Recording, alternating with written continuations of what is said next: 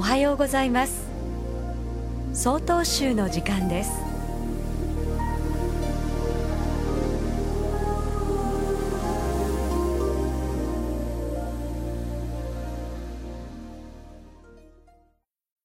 おはようございます。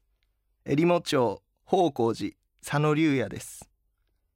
私の住んでいるえりも岬は日本有数の強風地帯と言われていますが吹き渡る風にもようやく夏めいた気配を感じる頃となりました。このような季節の変わり目を感じる折に改めてお寺の境内を見回してみると春に見事な花を咲かせていた梅の木に小さな実がなっているのを見つけることができました。移り変わる樹木や花々の様子は自然の神秘を思い起こさせてくれます。私たちは仏様へのご供養のためさらには仏前の荘厳のために花を備えています。特に本堂やお仏壇お墓に花を欠かすことはできません。しかしながらこの花は仏様のためだけであったのならば花の向きは仏様の方を向いているはずなのですが拝む私たちの方を向いています。それは拝む仏様の徳の象徴が花であること。拝む私たちも本来仏様であり仏性という花であるからです。拝んでいる自分もまた拝まれている仏様も等しく称言される尊い存在であるからこそ花はこちら側を向いているのです。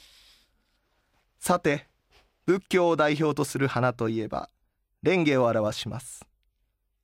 蓮華が仏教において大切にされているのはその特徴が仏法の尊さに似ているからとされています。その特徴とは泥の中から茎が伸びていて汚れを受けない常に清らかな姿である。葉っぱの上の雨水が白い宝玉のようである。美しい大輪の花が仏法の巧妙のごときである。といった点が挙げられます。7月を迎えると蓮が花を咲かせ始めます。現代は悩み多き時代であり人によってはまるで泥の中と思えるような社会です。しかしそれでも仏様に向かって拝む私たちの姿は蓮のように美しく尊いものである。そう思い起こして共に歩みたいものであります。ただいまのお話はえりも町宝光寺佐野龍也さんでした。この番組に対するご意見ご感想をお寄せください。郵便番号064-0807札幌市中央区南七条西4丁目。曹洞宗北海道管区強化センター。曹洞宗の時間係まで。お便りお待ちしております。